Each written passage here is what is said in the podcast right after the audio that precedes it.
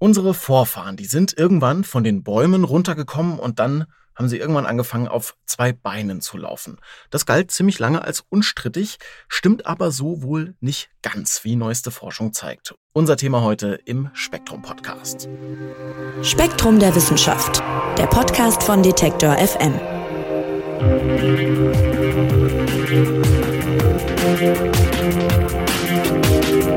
Ja,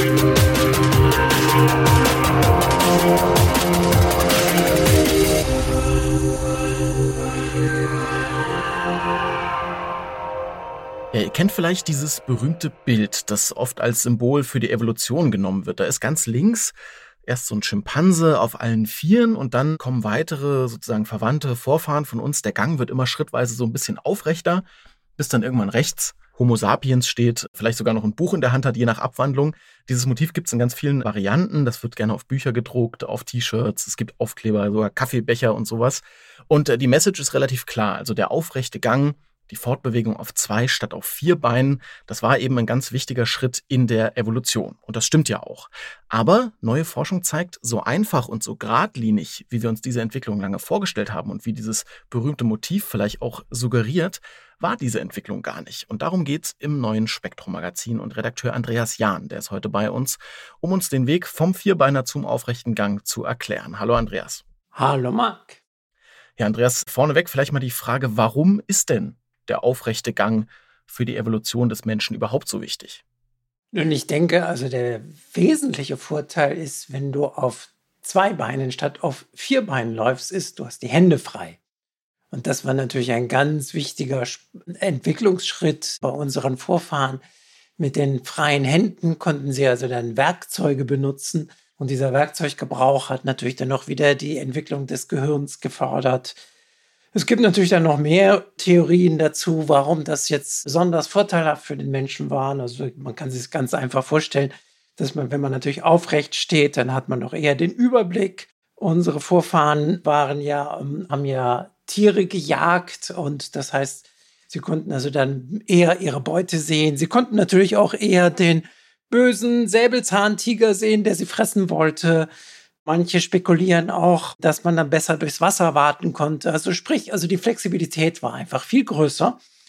Es gibt auch andere Überlegungen, dass zum Beispiel, dass die Sonneneinstrahlung geringer ist, weil, weil ja, unsere Vorfahren sind ja in Afrika unter der Tropensonne, haben die sich ja entwickelt. Oder auch, dass es energetisch besser ist, weil sie haben ja ihre Beute mehr oder weniger im Dauerlauf gejagt und da ist das Problem, die Wärme wieder loszuwerden. Und da ist es beim aufrechten Gang ist auch, auch kann die Wärme besser abtransportiert werden. Aber man muss natürlich auch sehen, dass das auch Nachteile mit sich bringt. Also ganz bekannt ist ja halt der enge Geburtskanal, der sich dadurch anatomisch ergibt. Und dadurch sind eben halt die Geburten viel schwieriger bei Menschen als bei Tieren. Okay, also es gibt diverse Gründe, warum sich das wohl im Laufe der Evolution dann irgendwie durchgesetzt hat mit dem auf zwei Beinen gehen, von dem wir heute noch profitieren, sage ich mal. Und um dieser Sache auf den Grund zu gehen, geht ihr im Spektrum-Magazin jetzt erstmal in die Vergangenheit zurück. Allerdings nicht, wie man vielleicht denken könnte, Millionen von Jahren, sondern erstmal nur knapp 50 Jahre. Nämlich an den 24. Juli 1976. Und an dem Tag hat sich eine der glücklichsten Zufallsentdeckungen in der Geschichte der Paläoanthropologie ereignet, schreibt ihr. Was denn? Was ist denn da passiert und entdeckt worden und warum ist das so bedeutend? Das ist tatsächlich eine ganz witzige Geschichte. Also in der Zeit, das hat in Tansania, und zwar bei Letoli, das Team von Mary Leakey geforscht und ähm, nach Homininen gesucht. Die Leakeys waren ja schon sehr lange da in Ostafrika, haben also nach unseren Vorfahren gesucht. Und wie das da so ist, Wissenschaftler sind auch nicht immer ganz ernst, die machen auch manchmal nur Quatsch. Und damals haben sie aus Spaß, ähm, haben sie sich mit Elefantendungen beworfen. Und als dann jemand noch ein bisschen nach mehr Munition suchte, hat er dann am Boden Fußspuren entdeckt. Das waren jetzt Tierspuren, aber diese Tierspuren waren geschätzt 3,66 Millionen Jahre alt. Und das ist natürlich was total Spannendes, wenn man da solche Fährten findet, also weil das ist ja dann ein Abbild der Entwicklungsgeschichte, also ein unmittelbares Zeugnis. Und da wurden die Forscher natürlich neugierig und haben weitergesucht, ob es nicht auch von menschlichen Vorfahren da was zu finden gibt. Und tatsächlich hatten sie dann von Homininen Spuren gefunden. Und deswegen ist das halt so ein bedeutender Tag. Ja, du hast gerade zweimal schon das Wort benutzt, äh, Hominine. Was meinen wir denn damit? Das sind die Menschen und deren vormenschlichen Vorfahren. Also das ist die Gattung Homo und dann eben die Gattung Australopithecus, Paranthropus und wie sie alle heißen. Du kennst sicherlich den Begriff Hominiden. Das sagt man eigentlich auch früher dazu. Das hat sich mittlerweile gewandelt, weil man weiß, dass wir mit den Menschenaffen viel stärker verwandt sind und deswegen sagt man, die biologische Familie der Hominidae, das sind alle Menschenaffen, also inklusive Orang-Utan, Gorilla, Schimpanse und eben halt diese Homo- und Australopithecus-Arten.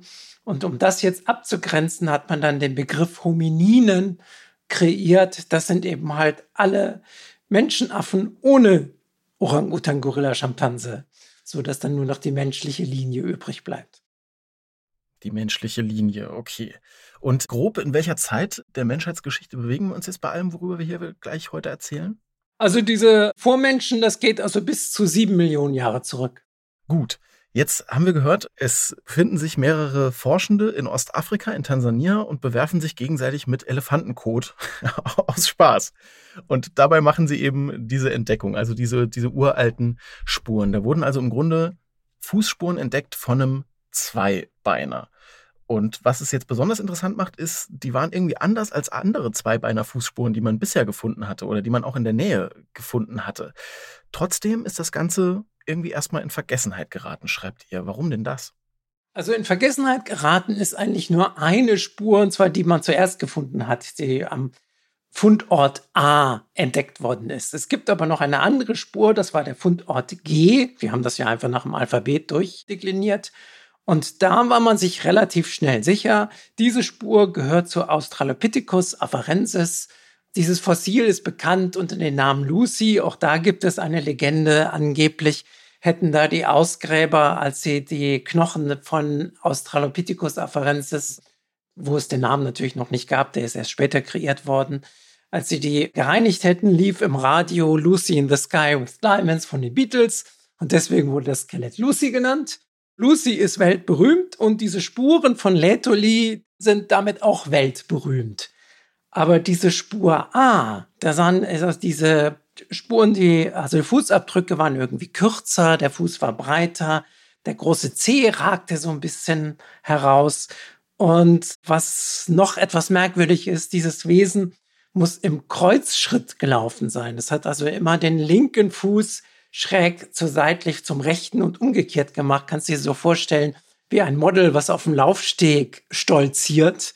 Also so komisch muss es irgendwie gelaufen sein. Das konnte man sich erstmal gar nicht erklären. Und dann hat man dann gedacht, naja, vielleicht ist hier einfach nur ein Bär entlang marschiert auf zwei Beinen. Das machen sie ja auch schon mal. Bären sind jetzt nicht so ganz so spannend wie Homininen und deswegen ist das, hat man das als eher unwichtig erachtet und damit ist es dann in Vergessenheit geraten. Verstehe. Also man hat erstmal nicht gedacht, hier ist irgendwie ein menschlicher Vorfahr rumgelaufen, sondern eben dann ein Bär, hat man sich dann gedacht. Aber dass diese Bärenhypothese nicht stimmen kann, das kam dann erst jetzt Jahrzehnte später raus. Wie kam man denn nun darauf? Ja, also unser Autor, der Jeremy De Silva, dem seine Arbeitsgruppe, die haben sich einfach gesagt, wir probieren das einfach mal aus. Wir laufen denn tatsächlich Bären und haben dann junge Schwarzbären, haben den beigebracht, auch auf zwei Beinen zu stolzieren, indem sie ihm einfach gelockt haben mit was Süßem. Und der Bär musste dann über so einen Schlamm laufen. Und dann hatten sie ganz frische Spuren und das konnten sie miteinander vergleichen. Und da sind sie zu dem Ergebnis gekommen, das, das, sieht, das sieht ganz anders aus. Also das ist kein Bär. Und das, was die Forscher eben jetzt sagen, ist auch nicht Australopithecus afarensis. Dafür sind die Spuren auch zu unterschiedlich. Hier muss es eine zweite Homininenart gegeben haben. Und das ist natürlich spannend, weil diese Vulkanascheschicht, die bestand ja nur relativ kurze Zeit und ist dann halt zugedeckt worden. Das heißt, laut den Forschern hat es zur gleichen Zeit am gleichen Ort zwei verschiedene Homininenarten gegeben, was allerdings nicht alle Forscher glauben. Also insofern ist diese These auch umstritten. Aber das ist jetzt die These von unserem Autor. Mhm. Und die These ist ja erstmal spannend. Also wir haben, wie du gerade sagst, am gleichen Ort zur gleichen Zeit zwei Arten von Vorfahren im Endeffekt, die wir, die wir da sehen können. Und nach diesen Versuchen mit den Bären war jetzt also klar, das muss irgendwie von einem, ja, von einem Urahn von uns auf irgendeine Art und Weise müssen diese Spuren kommen. Aber es gibt ja, habe ich gerade schon angedeutet, eigentlich auch so Spuren, die ganz anders aussehen, wo wir schon wissen, dass das Vorfahren von uns sind. Vielleicht kannst du noch mal so ein bisschen uns auseinanderklamüsern. Wie unterscheiden sich denn diese Spuren jetzt konkret voneinander? Ja, erstmal, ob das jetzt unsere direkten Vorfahren sind, das weiß man natürlich nicht, sondern diese Gruppe der Homininen war ja sehr artenreich und das sind natürlich alles irgendwelche Nebenlinien. Insofern muss das jetzt nicht un ein unmittelbarer Vorfahrer von uns sein, sondern eher ein Verwandter. Darauf kann man sich dann einigen. Homo erectus ist mit ziemlicher Sicherheit ein Vorfahre von Homo sapiens. Da hat man jetzt ähm, inzwischen natürlich auch Fußspuren entdeckt. Aber was viel spannender ist, ähm, was viel interessanter ist, man hat natürlich inzwischen auch Fossilien von Füßen, von Homininfüßen gefunden. Und die hat man sich dann halt angeguckt. Und die waren halt total unterschiedlich geformt. Also auch unser Autor hat zum Beispiel das Fußskelett von Australopithecus sediba, das ist jetzt eine andere Australopithecus-Art, die vor etwa zwei Millionen Jahren gelebt hat, also wesentlich jünger, hat sich das angeguckt und kam zu dem Ergebnis, dieses Wesen muss ganz komisch gelaufen sein. Also es sieht irgendwie krankhaft aus. Man spricht da von Hyperpronation, so dass das Fußgewölbe so nach innen geneigt ist. Die Erklärung ist halt, dieses Wesen war natürlich nicht krank, sondern es war angepasst an zwei Welten. Es konnte sowohl auf dem Boden laufen als auch noch in den Bäumen klettern. Insofern war das ein guter Kompromiss.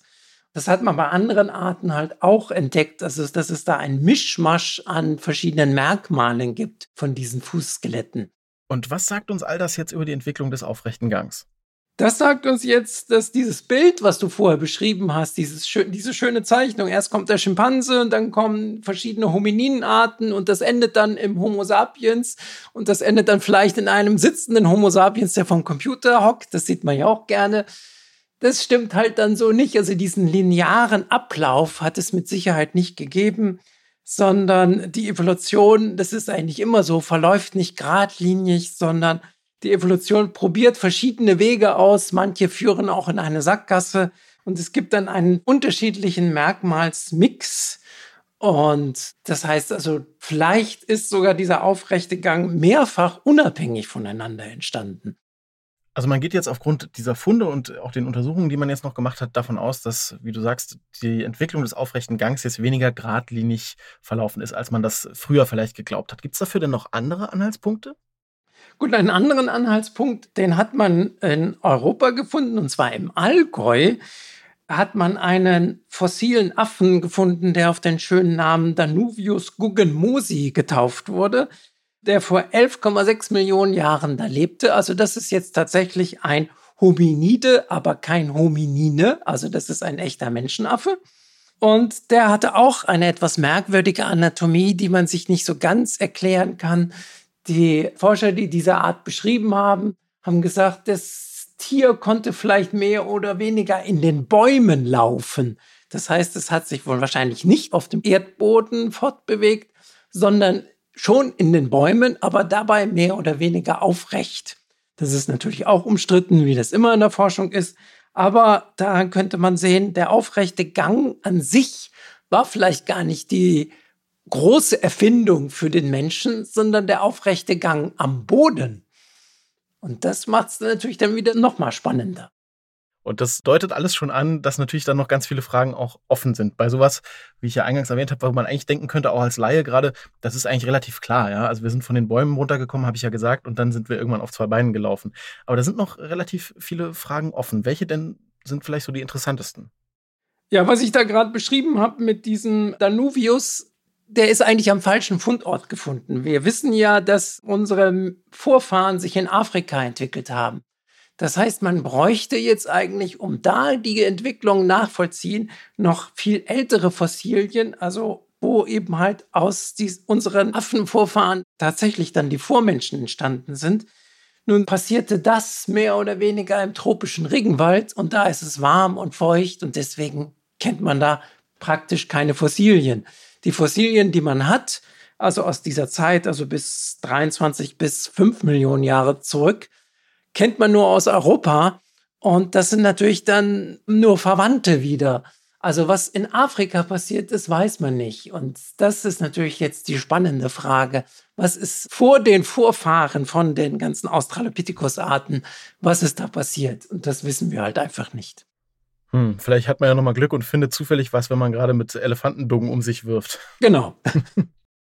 Okay, also der aufrechte Gang war heute unser Thema. Ein kleiner Schritt für den Menschen, ein großer Schritt für die Menschheit, könnte man auch sagen, in Anlehnung an Neil Armstrong. Wer noch mehr zu dem Thema erfahren will, der schaut ins aktuelle Spektrum-Magazin. Das gibt's wie immer im Zeitschriftenhandel oder online auf spektrum.de zu kaufen. Und dir, lieber Andreas, sage ich vielen Dank, dass du uns das heute erklärt hast. Gerne. Ach ja, und dann zum Ende ausnahmsweise noch eine kleine Bitte an euch. Ihr könnt beim Deutschen Podcastpreis für uns abstimmen. Wir sind da nämlich nominiert in der Kategorie Wissen. Und mit zwei Klicks könnt ihr uns da unterstützen, wenn ihr mögt. Das würde das ganze Team bei Detektor FM und die Kollegen bei Spektrum der Wissenschaft und natürlich auch mich wirklich total freuen, wenn ihr euch vielleicht die 30 Sekunden nehmen könntet und uns eure Stimme gebt. Es ist total einfach, man muss sich nicht anmelden oder registrieren oder irgendwas. Einfach auf deutscher-podcastpreis.de gehen und dort den Podcast Spektrum der Wissenschaft eben suchen, kurz abstimmen und fertig. Das geht noch bis Ende Mai, bis 28. genau genommen.